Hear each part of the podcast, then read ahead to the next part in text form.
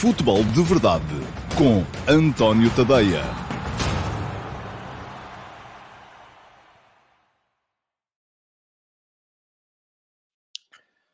Olá, muito bom dia a todos, sejam muito bem-vindos à edição número, isto hoje são só 5, 595 de quinta-feira, dia 5 do 5, 5 de maio de 2022. Um, portanto, já sabem, se forem supersticiosos e tiverem alguma coisa com o número 5, bora lá. Hoje é para vocês esta edição do Futebol de Verdade. Hoje temos que fazer contas ao, um, ao jogo de ontem, ao Real Madrid-Manchester City. O Real Madrid uh, conseguiu, ali mesmo in extremis, uh, eu hoje de manhã até escrevi que o Real Madrid parecia um zombie, mas um zombie daqueles antigos, não é destes zombies de agora que aparecem nos filmes, tem uma espécie de superpoderes. Antigamente os zombies andavam devagar, tinham a carne a apodrecer, e aquilo só metiam medo porque eram de facto horrendos, mas não, não, não, não corriam depressa, não voavam, não faziam nada dessas coisas maravilhosas uh, que aparecem agora a fazer. E o Real Madrid parecia que entrega algo ao criador, mas no entanto ali já se sabe que as coisas uh, nunca são muito bem aquilo que parecem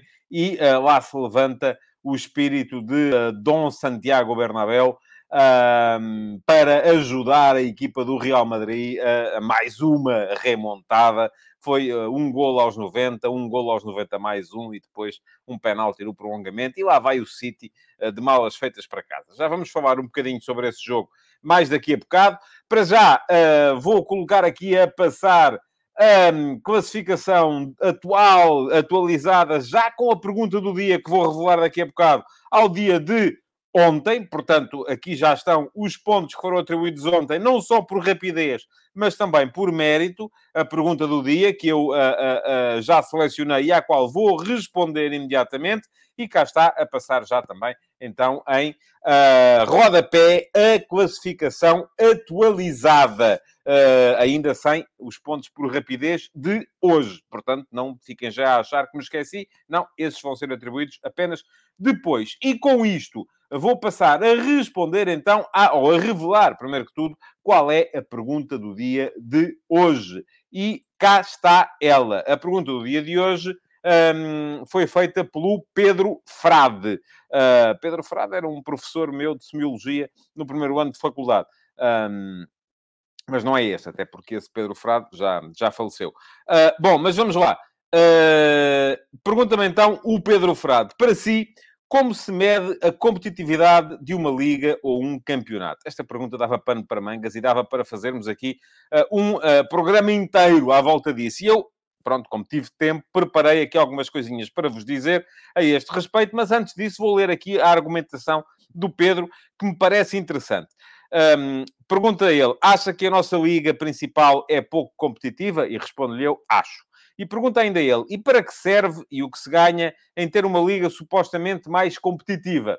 Ganha-se a partir do interesse do público, a não ser que o público só queira uh, ter uh, uh, os seus clubes a ganhar e a ganhar por muitos.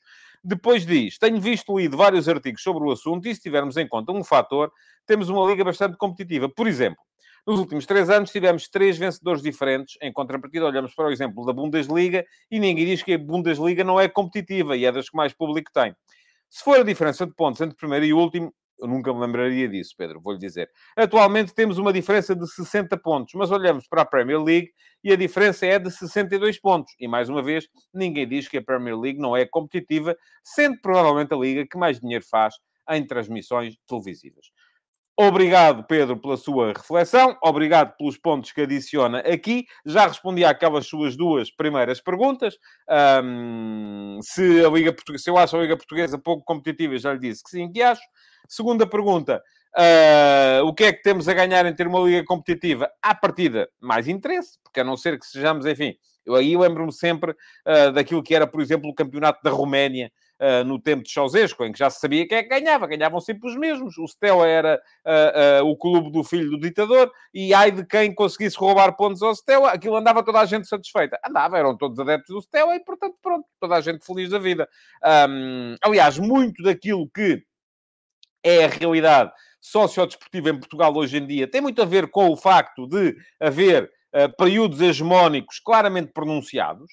Uh, o Sporting nos anos uh, 40 uh, início da década de 50, depois ali um período de divisão, o Benfica nos anos 60, primeira metade da década de 70, depois ali um período de divisão, e depois o Porto na segunda metade da década de 80 e durante a década de 90. E, entretanto, neste século temos tido uh, muito uma divisão de hegemonia entre Porto e Benfica, ora ganha um, ora ganha outro. O Sporting ganhou no início, ganhou agora também. O Boa Vista ganhou um campeonato no início, mas à partida uh, já sabemos que uh, são aqueles que ganham. E isto faz com que depois, ao longo do, do, do, do país, toda a gente seja basicamente a geração do meu pai, a geração que nasceu nos anos 40, um, há uma grande maioria de adeptos do Sporting. A geração que nasceu nos anos 60, há uma grande maioria de adeptos do Benfica. A geração que nasce nos anos uh, uh, 80, 90, já começa a haver mais adeptos do Porto, e eu acho que tem muito a ver com isso, e depois as pessoas, desde que os seus clubes ganhem, estão sempre felizes. Ora, não é para isso que eu aqui estou. Uh, uh, enfim, a vossa felicidade, a vocês vos dirá respeito, mas eu acho que ter uma liga competitiva é bom, porquê? Porque não só torna os jogos mais interessantes, como à partida também uh, faz com que possa haver mais gente interessada no, no, no, no, resultado final, não é? Pronto, e é, é um bocadinho por aí que eu vou. Agora, o Pedro transporta a discussão para os métodos mais quantitativos. Uh, e vamos lá ver. O que é que... Quero só ver se alguém aqui acrescenta alguma coisa. Relativamente a este, a este tema. Diz o Nelson Azevedo, é 22 anos neste século, Porto tem 11, vai a caminho de mais um, não tem hegemonia. Uh, houve, houve, um período de hegemonia do Porto, houve um período de hegemonia do Benfica, o Benfica também ganhou quatro campeonatos seguidos, portanto o Porto tem mais, de facto, mas, ouça, Nelson, não vou estar aqui a medir as ditas cujas com vocês. Pronto, tá, fica feliz? Ok, tem. Uh, tem hegemonia, sim, senhores. Diz o Sandro Castanho, uh, o 11... Uh, não, isto deve ser continuação de um, de um outro comentário. não, não temos para já. Diz aqui o, o Josias Martins Cardoso, muitos falam mal da Bundesliga e do PSG mas se fosse o Porto, o Sporting ou o Benfica a ganhar 10 campeonatos seguidos, andavam todos contentes. Ora, aí está, Josias, é mesmo isso.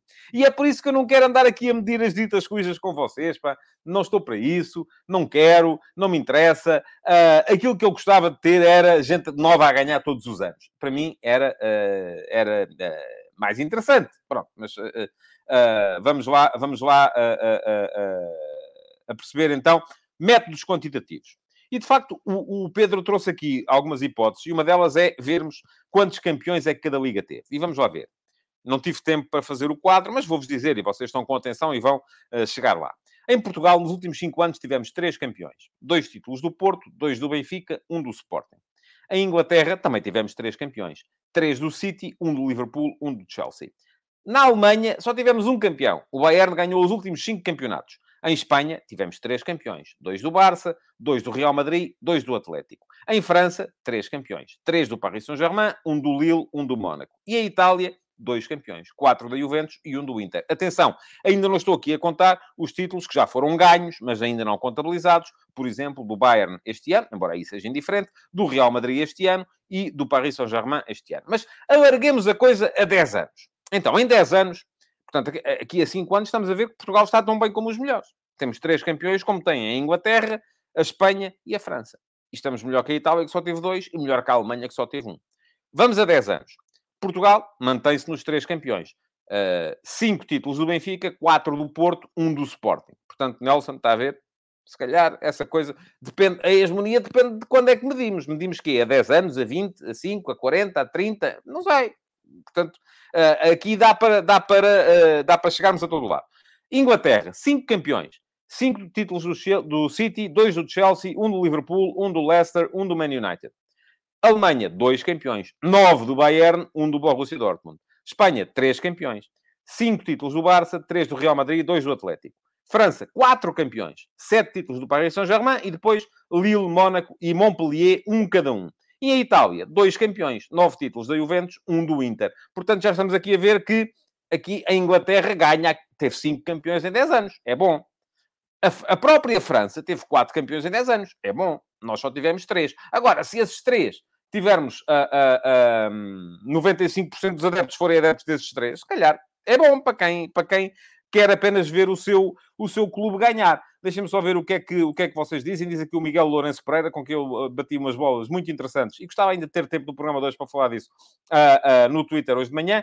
E diz-me o Miguel, para existir uma liga competitiva é fundamental que a classe média esteja num patamar superior à habitual. Eu já lá chego, Miguel. Estamos de acordo. Uh, ia, ia terminar o meu raciocínio por aí. Uh, no futebol português, como as principais ligas europeias. As provas europeias têm dito que não. E não é preciso chegarmos tão longe não é preciso chegarmos tão longe. Diz o João Lopes, a questão é que vale mais uma liga nivelada por baixo, em que todos são mais fracos e podem ser campeões? Não, uma liga nivelada por baixo é aquilo que nós temos, João. Mas já, já lhe vou explicar porquê. É claro que você vai uh, dizer que não, mas uh, pronto. Uh, estamos cá sempre para, para discordar. Uh, diz o Diogo Silva, não se mede ao número de campeões, mas sim à imprevisibilidade, imprevisibilidade dos jogos. E aos adeptos de cada equipa. Na Inglaterra, um Crystal Palace contra um Leeds, por exemplo, é estádio cheio. Sim, mas isso é realidade social. Já tem pouco a ver com competitividade. Bom, vamos a um segundo método para perceber isto. Diferença entre o primeiro e o segundo classificado na edição deste ano. Portugal, seis pontos com dois jogos por disputar. Quantas equipas podem ser campeãs? Ainda duas. Inglaterra, quatro, uh, perdão, um ponto com quatro jornadas por disputar. Quantas equipas podem ser campeãs? Duas. Manchester City e Liverpool. Em Portugal, Porto e Sporting, embora ao Porto falta apenas um ponto e, portanto, a coisa seja mais ou menos quase arrematada. Alemanha, 12 pontos com dois jogos por disputar. Bayern já é campeão.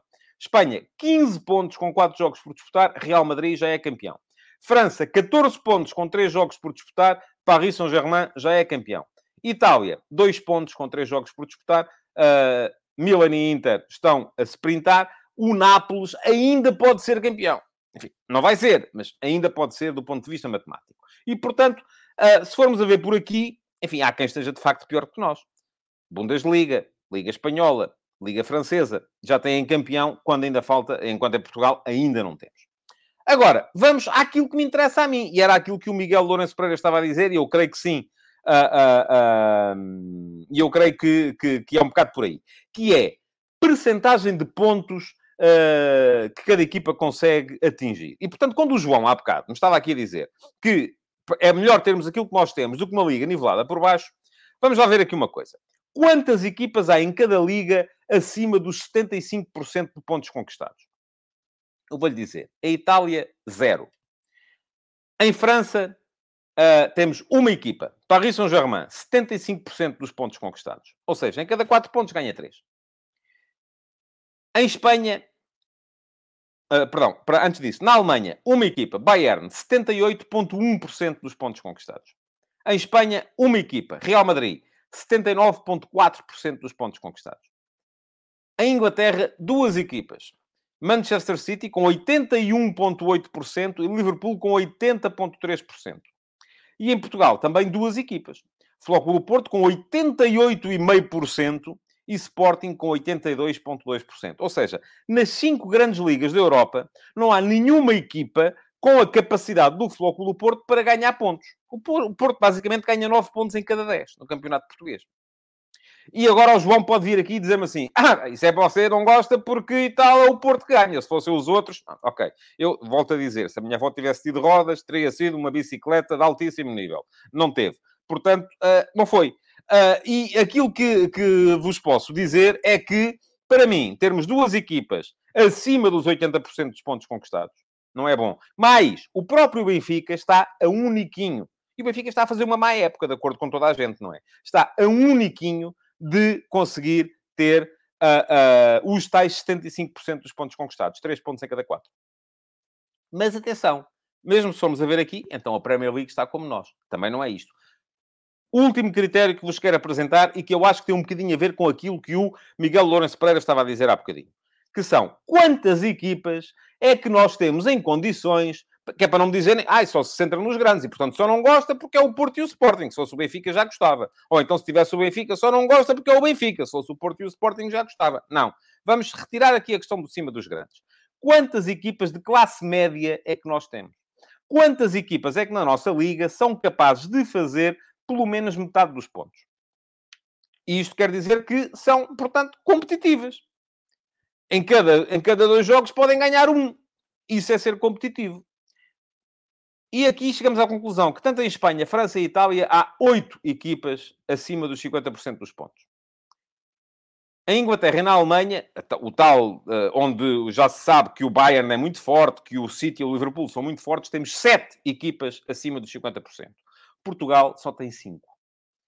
Uh, e diz aqui o uh, PJC, o nosso sexto classificado está a 41 pontos do primeiro. Vão ver para o que estão a lutar as equipas que estão a essa distância nas grandes ligas. Estão a lutar para não descer, aí está. Era aí que eu queria chegar. A falta de competitividade da Liga Portuguesa tem a ver com a incapacidade da generalidade das equipas, e diz-me aqui o João Lopes, isso não pode ser sinal de simplesmente o Porto está muito forte. Uh, não. Porque então o Sporting também está muito forte. E então o Benfica está fortíssimo, porque está praticamente nos 75% dos pontos que lhe chegariam para ser líder em França, por exemplo, e para ser campeão em Itália. Portanto, a conclusão a que chegamos é que não, não tem a ver com o Porto. É claro que o Porto está forte. É claro que o Porto tem sido claramente a equipa mais forte deste campeonato. Está a fazer um campeonato notável. Agora, aquilo que ninguém me pode uh, uh, convencer do contrário é de que temos pouquíssimas equipas em condições para discutir os jogos. Nós, basicamente, quando vamos ver os jogos, já sabemos o que é que vai dar. E isto, é que isto nem para apostar é bom, porque depois as odds são baixíssimas. Portanto, é, é, é, estamos a ter um campeonato cada vez menos interessante mas o povo continua felicíssimo. Porquê? Porque este ano o Porto, em princípio, vai ser campeão. No ano passado o Sporting foi campeão. Há dois anos uh, o, o, o, o, Porto foi campeão, mas há, há, três foi o Benfica. E, portanto, a malta do Benfica já não está muito satisfeita, porque já não ganha há três. Mas se ganhar para o ano já acham que é fantástico outra vez. E isto quer dizer o quê? Uh, que, e pergunta-me o João Lopes, ó oh, João, você não percebe o que eu lhe digo? Ok. Se o City e o Liverpool estão numa liga pouco competitiva. Não!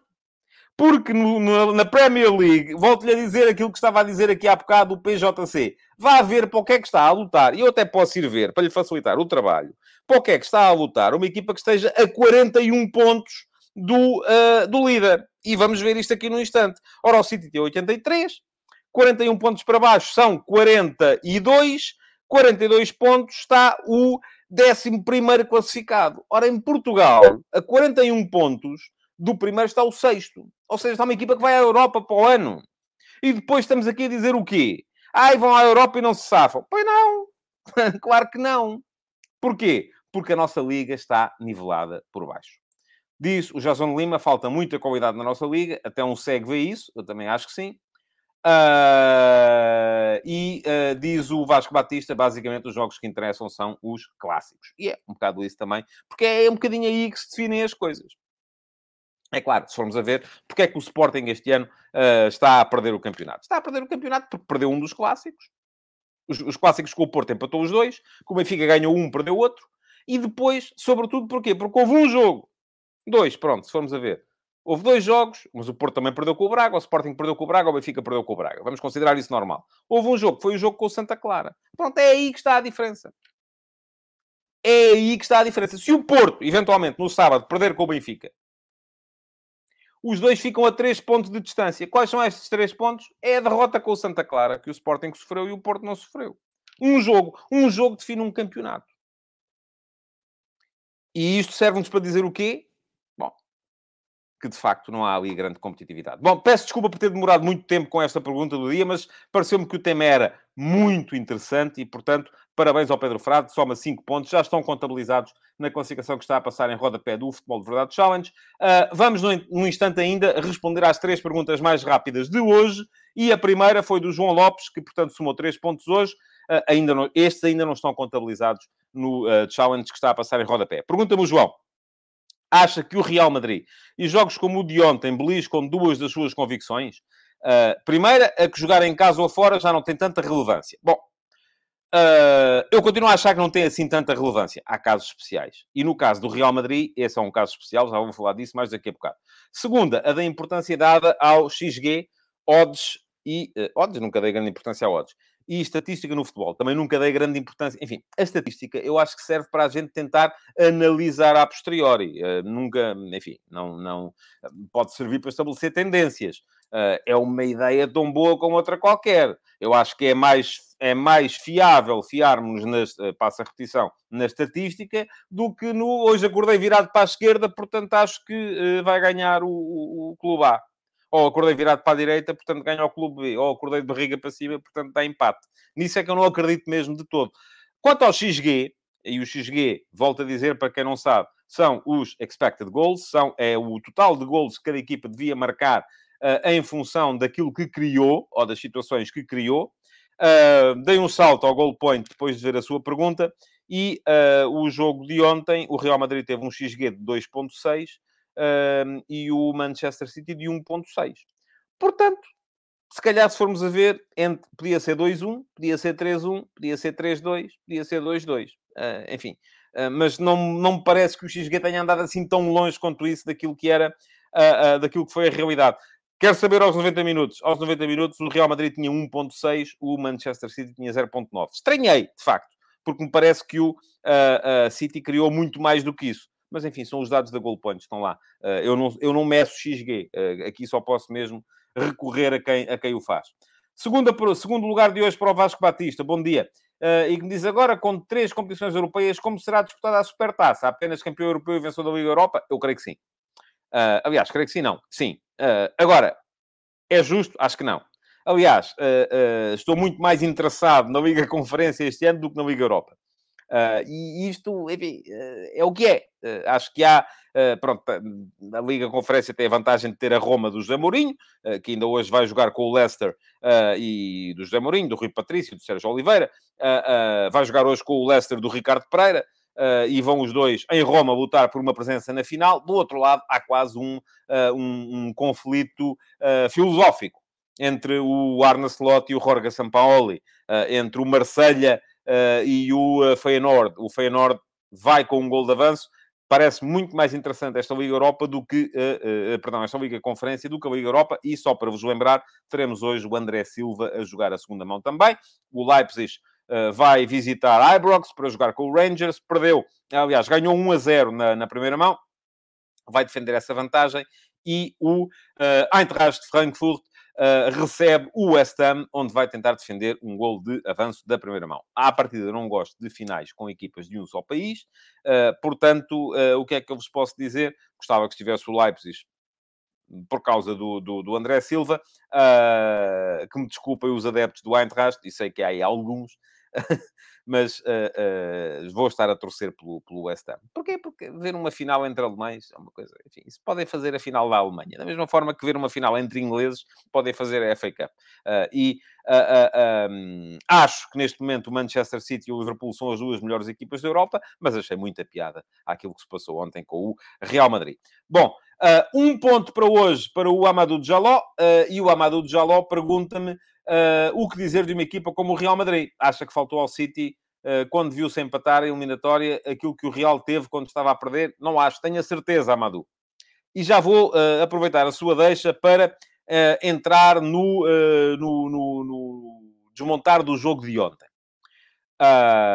já tinha dito aqui, e deixa-me só abrir aqui um rápido parênteses, o Miguel Lourenço Pereira, não sei se ainda aí estás, não, Miguel, mas se estiveres, gostei muito da nossa conversa de hoje de manhã no, no Twitter, porque eu no texto que escrevi hoje, e que vocês podem ler aqui depois na emissão em diferido, no último passo, uh, acerca do uh, Real Madrid-Manchester City de ontem, cometi a ousadia uh, de dizer que este espírito, o espírito do Bernabéu, a frase mítica do Juanito, que diz que 90 minutos do Bernabéu são uma, são uma eternidade, nasceu no, no, em meados da década de 80 e eu cometi a ousadia de dizer que aquela equipa do Real Madrid de 85 86 era fraquita. Uh, e o Miguel levou a mal. Uh, e levou a mal uh, e contrapôs, e eu acabei por lhe dar razão. Acabei por lhe dar razão e quando lhe dei razão, vim, vim, vim fui, fui, fui, fazer o meu trabalhito e fui uh, uh, perceber o que, é que era aquela equipa do Real Madrid. Eu ainda me lembrava de ver, mas lembrava-me de ver, taça UEFA, enfim. Uh, aquela equipa que tinha apanhado largo do Inter, tinha apanhado largo do Borussia de Mönchengladbach, um, tinha uh, e depois conseguiu na segunda mão com reviravoltas épicas no Bernabéu, mas era uma equipa boa, de facto, era uma equipa que tinha, já tinha o Butraguenho, já tinha o Mitchell, tinha o Martin Vasquez a começar a aparecer, tinha o Hugo Sanches, tinha o Valdano, enfim, uh, que sempre podia dizer umas coisas interessantes, embora como jogador, agora vou dizer outra heresia, não era grande coisa. Uh, tinha o Gordilho, que era um tanque autêntico, nunca achei muita piada aquele tipo de futebol, mas pronto, era... mas tinha sobretudo muita alma, e a alma era o Santilhana, era... e são desses jogadores, sobretudo, que eu me lembro, porque a Quinta del Buitre, o Chendo, o Sanchis, o Mitchell, o Butraguenho, um, o Martin Basques, estavam a começar. Uh, e, e, sobretudo, a alma daquela equipa eram jogadores como o Camacho, um, como o, o, o, o, Santillana, como o Juanito, uh, e vão-me perdoar, mas de facto, no, como jogadores de bola, nunca foram grande coisa. Agora, o Miguel chamou-me a atenção, uh, e diz-me aqui o Miguel, não foi a mal, foi só surpresa pela admiração que tenho e sei que viveste. sim, mas eu também não levei a mal. Uh, não, levei, não levei nada a mal.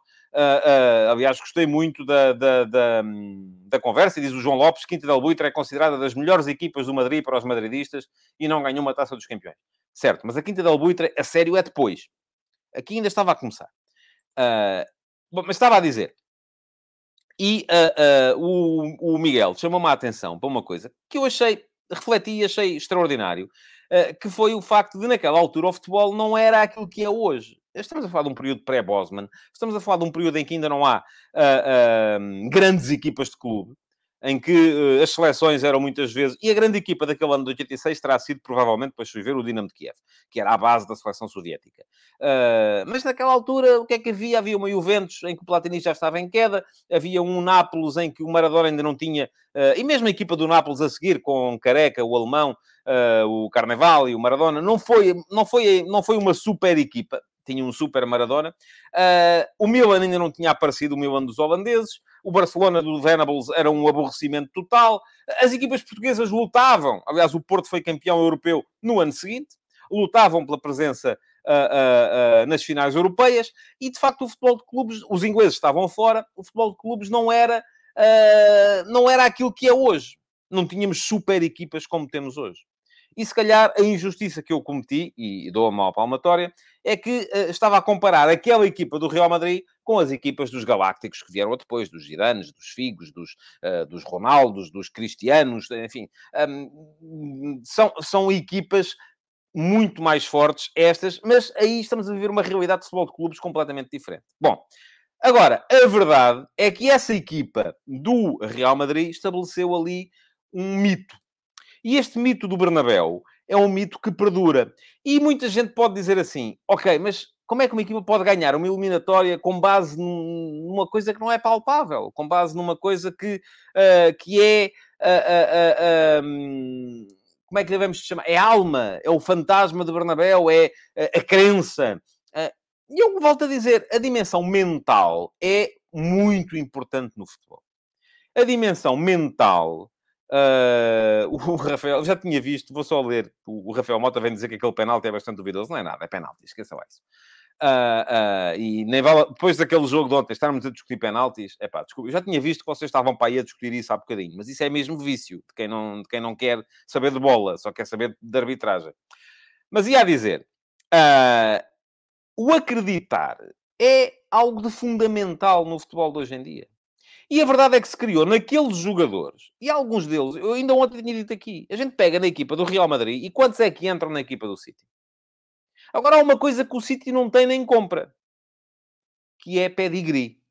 E este pedigree, eu imagino o Vinícius, o Rodrigo, a caminhar pelos corredores de Santiago Bernabéu e a, a, a, a, ver as taças, as orgulhudas lá todas e dizer assim: eu faço parte desta realidade.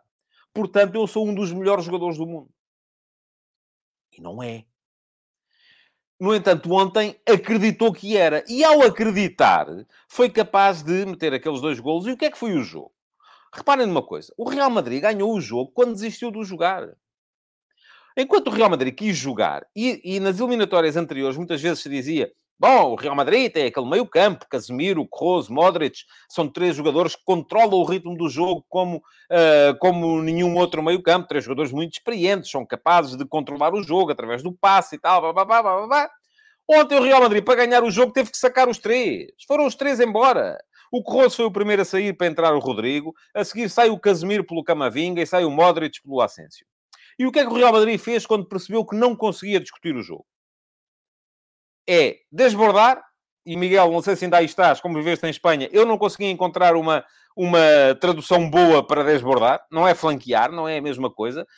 Um, desbordar, bola nas aulas, cruzamento, meter gente na área. E esperar que a coisa funcione.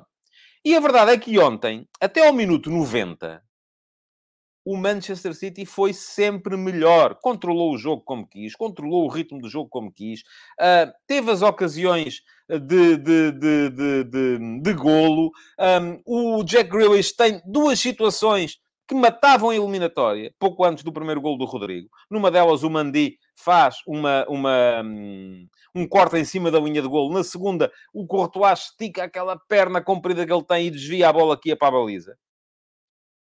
Acabava ali. E no primeiro remate enquadrado que o Real Madrid faz à baliza do Ederson, o Rodrigo faz gol. E atenção, podem dizer-me, ah, mas foi uma grande jogada. Não foi. O Carlos Santana diz-me aqui que é transbordar. Sim, uh, é, é, a tradução, eu fui ver. Também, fui, fui, fazer ao, fui ao Google fazer a tradução. Mas não é a mesma coisa. Uh, Miguel, ajuda-nos. Uh, avassalar, diz o Miguel. Enfim, não sei. Não sei se é isso. a verdade é que não acho que haja uma... uma uma, uma tradução boa, de facto. É uma palavra que é espanhola e a gente usa em espanhol, ponto final, e toda a gente percebe, temos essa vantagem. Uh, Pergunta-me o João Lopes se eu consigo explicar a substituição do Corroso pelo Rodrigo. Acabei de explicar. Presença na frente. É perceber assim, não vale a pena jogar. Vamos tentar marcar. É só isso, mais nada. Uh, bom, uh, onde é que eu ia? Ah, podem dizer-me assim, ah, mas foi uma grande jogada. Não foi é uma bola que vai para dentro da área, como faz qualquer equipa, olha, daquelas portuguesas que eu estava a dizer que não são competitivas. Se estiverem a precisar, no fim é isto que fazem. Chuveirinho lá para cima. Parece-me que o Benzema vai buscar a bola e depois os dois centrais, o Laporte e o Rubem Dias, deviam ter feito mais naquela bola que vem para dentro.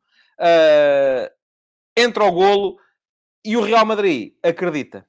E o, uh, uh, e o, o, o City bloqueou completamente.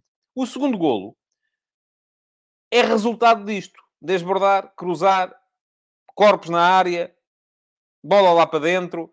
Parece-me que o, o, Rodrigo teve alguma fortuna na forma como meteu a bola na, na para a baliza. Parece-me que o Ederson reagiu tarde.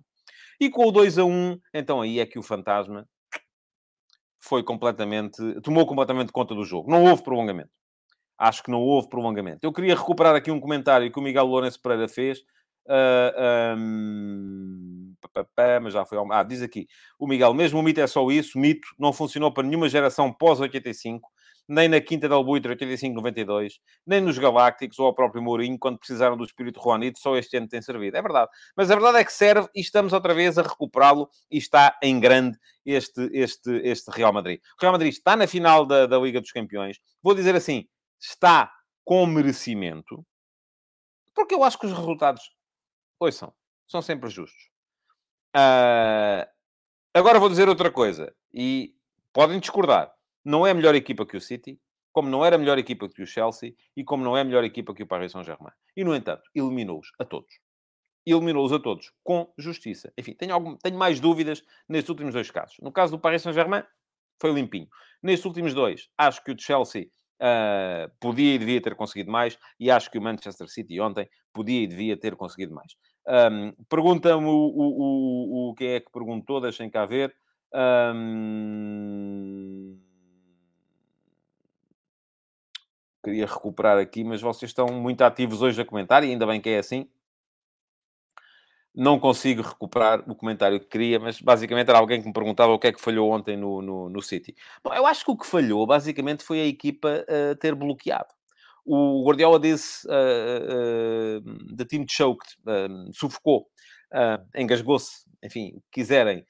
houve uma altura em que, aí está, a dimensão mental tomou conta do jogo e em que, claramente, aquilo que se passou foi que o, o, o City passou a acreditar que era possível e com isso bloqueou, o Real passou a acreditar que era possível e com isso floresceu e isto acabou por uh, justificar uh, uh, aquilo que se passou depois. Uh, diz o Jason Lima, mais uma pedra para o sapato do Guardiola. Eu acho que o City é uma grande equipa. Aí está o City, estávamos a ver há bocado, 81,8% dos pontos conquistados na, uh, na Premier League. Uh, agora, falhou, no, mais uma vez, falhou num momento decisivo, como tinha falhado na final do Dragão no ano passado contra o Chelsea, e era a melhor equipa que o Chelsea. E, e, vamos lá ver, no, ao fim e ao cabo, esta tradição de, de, de um bocadinho de pé frio Uh, acaba por, uh, por uh, deixar o Guardiola, se calhar, em maus lençóis. Vamos ver. Eu creio que não. Creio que Guardiola ficará no City e vai continuar a fazer do, do City a grande equipa que ela é. Bom, deixem-me só recuperar aqui a questão do primeiro golo do, do, do, do, o primeiro e único golo do City para realçar o trabalho do Bernardo Silva. É muito bom o trabalho do Bernardo Silva naquele golo. A forma como ele leva a bola para o meio e como ele chama dois jogadores da equipa do City e depois aqui pelo canto do olho, consegue ver a chegada do Marres uh, e mete-lhe a bola à frente. Grande finalização do Marres também. Uh, mas é o Bernardo que abre a defesa do Real Madrid. Uh, grande finalização do, do, do, do Marres também. Mas a verdade é que o City, apesar de tudo, devia, podia e devia ter feito melhor. E vou dizer, o Rubem Dias acho que ficou um bocadinho ligado à forma como a equipa desabou depois no, no, no, no, no, no final. Diz aqui o Simão Rochinol que o passo do Rundogan para o Bernardo também é excelente. Uh, acho que sim. Um, e, e, enfim, há, há, aqui muita gente a dizer que o City devia ter ganho, um, queimado tempo. Epá, eu acho que eles não tiveram tempo para isso, sequer. a maneira como a coisa ocorreu, eu acho que nem tiveram tempo para isso. Deviam ter chutado bolas para a bancada, traído a filosofia, tudo e mais alguma coisa. É uma final. As finais, neste caso é uma meia final, mas é uma presença na final que está em causa. Um, acho que nestes casos, enfim, o que é preciso fazer é mesmo uh, uh, ganhar, não é jogar, é ganhar. Uh, mas também vos vou dizer, não acho que o City tenha perdido o jogo por causa disso. Acho que perdeu o jogo porque bloqueou, de facto. E acho que foi muito isso uh, que aconteceu uh, por ali. Bom, vamos ter final, vamos ter uma grande final, ainda assim. Acho que recordar a final de, de, Roma, creio que foi 1980, a famosa final Real Madrid-Liverpool. Um, creio, que é, creio que é em Roma esse, esse, esse jogo. Uh, posso estar enganado, mas, uh, e aqui estou a falar completamente de memória. Uh, e vai ser uma final muito, muito interessante. e vamos a ver, volto a dizer, acho que o Liverpool é melhor equipa que o Real Madrid. Mas atenção, o Real Madrid já passou as últimas três eliminatórias sem ser melhor equipa que as equipas que foi, que foi eliminando. portanto, é uma final. No ano passado o City também era a melhor equipa que o Chelsea. Deixem-me só partilhar convosco mais uma coisa. Um, eu sei que há muita gente que não gosta disto, mas é o que é. Mais uma vez vamos ter... Uh, eu acho piada a este... Uh, Diz-me aqui o Miguel. Obrigado, Miguel, que foi Paris 81. A final de Roma uh, é com a Roma mesmo. Não sei, enfim. Esta memória já não, é, já não é o que era. Mas acho piada a estas coisas. do Fernando Dias a dizer que é uma final com 4 ex-Porto e o resto é o resto. Parabéns ao Fernando. Hein? Bom era se tivessem lá, não é 4, era 11 atuais jogadores do Porto. Aí é que era bom. Agora os ex, ouça. Andamos agora aqui, é, é, é, tal coisa, gostamos muito de medir as ditas cujas. E eu, isso para mim vale. Sabe o que é? É como os. Uh, ouça, uh, com as devidas diferenças, porque o Porto ganhou muito mais do que o Sporting nos últimos anos, era como os, uh, uh, uh, os Sportinguistas andarem todos contentes porque o Cristiano e tal não sei quê, o Nani e tal não sei quantos, o, eram todos campeões lá por onde andavam, mas a verdade é que depois nenhum deles foi campeão no Sporting, e isso é que vos devia importar. Agora, falar das ex, enfim... não, não, não, é, não é por aí. Bom, e a dizer ainda que Estava, a dizer que vamos ter mais uma vez uma final com duas equipas que não foram campeãs dos seus países. Uh, o uh, Liverpool não foi campeão inglês, o Real Madrid não foi campeão espanhol.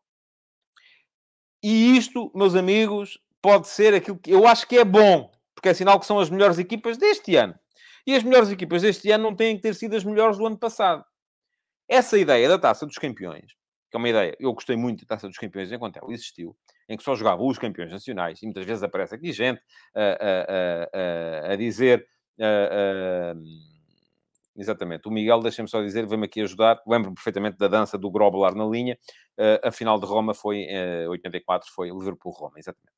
Bom, mas estava a dizer, que uh, uh, sei que há muita gente que gosta desta ideia de uh, a taça dos campeões, a Liga dos Campeões devia ser só para os campeões nacionais e tal, mas isso afastaria logo à partida uma série de equipas que são algumas delas as melhores equipas da nova época. Uh, e a verdade é que se formos a ver, dos últimos sete, uh, dos últimos dez, e contando já as duas deste ano, equipas presentes na final da Liga dos Campeões, sete não tinham sido campeãs no ano anterior. Agora chamem a isto o que quiserem. Liga dos Campeões, Superliga, aquilo que quiserem é a realidade que temos e é a realidade do futebol dos dias de hoje. Bom, uh, vamos seguir em frente. Já vos tinha dito aqui que escrevi sobre este jogo hoje. Quem quiser dar lá um salto uh, uh, pode ler e já vos deixei o link. Ontem também, deixem-me só lembrar-vos, saiu finalmente mais um episódio da série F80, este dedicado à época de 35-36. Podem ler aqui. Vou colocar aqui o card para quem quiser ler. E vou colocar também, tirar daqui a classificação e colocar uh, o, uh, o endereço tadeia.substack.com. Quem se quiser ter seguido o card também lá chega. A época de 35-36 deu ao Benfica a vitória na Liga, deu ao Sporting a vitória no Campeonato de Portugal. Já disse aqui no outro dia, interessa-me zero Uh, quem é que tem o título, quem é que não tem. Agora, as histórias, meus amigos, mais uma vez, são extraordinárias. Chama a vossa atenção, sobretudo, uh, para... Uh, enfim, há, há várias. são os primeiros brasileiros a chegarem ao futebol português. O Vianinha, o Jaguaré e o, e o Fernando, que vêm para o Sporting. Iam para a Itália, mas como entretanto a Itália começou a guerra com a Abissínia, tiveram medo, ficaram cá e ficaram a jogar no Sporting. É o caso da substituição do José Cesabó, que sai do Flóculo do Porto uh, e a história estava toda contada, ele estava obcecado com o Arsenal, uh, acabou por agredir um uh, dirigente e foi, teve um processo disciplinar, acabou por sair, foi para o Braga e é por isso que o Sporting Clube Braga hoje equipa como equipa, com camisola vermelha, mangas brancas, foi em 36, quando lá chegou o treinador húngaro José Sabot um, para dirigir a equipa, vinha obcecado com o futebol do Arsenal e o Sporting Clube Braga equipava a Sporting, passou a equipar como equipa hoje a Arsenal por influência de Sabot. Sabot viria depois no ano seguinte, mas disso falarei no futuro, a treinar o Sporting. Ah, mas ah, ah, não sei que antes o Porto tenha feito uma Assembleia Geral para, para permitir o seu regresso, tentou o Porto o seu regresso, como viria a tentar 40 anos mais tarde, uh, e nesse caso a conseguir, com José Maria Pedroto. O futebol português, de facto, é, uh, é por ciclos. Um, Está lá a história para quem quiser ler. Ontem saiu também mais um episódio do F80 e também podem lê-lo aqui. Uh, uma cromobiografia. A de ontem foi sobre Dino, Dino Furacão, o uh, avançado que veio, depois de perceber que não ia ser uh, figura do Santos, onde ele jogava no Brasil, veio para o Nacional, jogar para a segunda divisão em Portugal, jogou ainda no Beira-Mar, no Vitória Futebol Clube e no Grupo Desportivo de Chaves, antes de abandonar a carreira. Uh, foi um jogador importante das décadas de 80, final e 90, uh, no futebol português. A história está lá para quem a quiser ler. Hoje vai sair mais uma cromobiografia e a de hoje, meus amigos, vou perguntar-vos, vou deixar aqui o desafio, se alguém acertar, eu, eu digo que sim. Uh, quem é o jogador? É o jogador que tem a melhor média de golos por jogo no campeonato português. E não, não é o Peruteu. Agora, este jogou pouco, só fez 10 jogos. Marcou foi 17 golos. Se alguém souber quem é, pode deixar aí no comentário que eu revelo. Vai sair às 3 da tarde, uh, faria anos hoje, uh, uh, e vai sair, eh, portanto, já disse, às 3 da tarde, e estará para ler a partir desse momento. Além disso, antes de acabar, não, diz o Ivo Ovi que é o Jardel, não é. o Jardel tem muito mais do que 10 jogos no Campeonato Português. Um, portanto, não é o Jardel. Uh, bom, ia dizer, vai, um, vamos ter. Uh, queria falar ainda aqui de mais uma coisa, muito rapidamente, só para saudar o título uh, grego do Pedro Martins pelo Olympiacos. Ontem ganhou, foi campeão no campo do PAOC. diz o Paulo Neves que é o Iazalde. Não, também não é, tem muito mais do que 10 jogos no Campeonato Português. O Iazalde é alguém muito anterior a isso, portanto, também não é o Iazalde. Pedro Martins, campeão, ganhou no campo do PAOC 2 a 1 é o tricampeonato, terceiro título consecutivo, depois de dois campeonatos que o Olympiacos não ganhou, eh, que foram ganhos pelo AEC e pelo uh, PAOK. O Pedro Martins ainda perdeu o primeiro no Olympiacos para o Razvan Lucesco, para o PAOK do, do Razvan Lucesco, mas depois disso ganhou sempre e é neste momento, uh, com certeza, um rei em Atenas, porque ganha sempre. Parabéns ao Pedro Martins e à sua equipa. Diz o Hugo Matos que é o Pinga, não, também não é o Pinga. Aliás, o F80 do Pinga já lá está, para quem quiser eh, para, quem quiser, para quem quiser ler. Uh, bom, e com isto tudo, chegamos ao final do uh, Futebol de Verdade de hoje. Antes disso, quero lembrar-vos que podem, naturalmente, seguir o meu canal e podem segui-lo aqui. Uh, Inscrevam-se, sigam o canal, ativem as notificações para serem avisados quando o programa começar e quando estivermos em direto. e voltem amanhã e têm que trazer amigos. Pá. Estou sempre a dizer isto. Isto não passa dos 200 e picos em simultâneo. Uh, Deixem-me só ler o Ivo Óbvio, agora diz que é o Matateu. Não, também não é.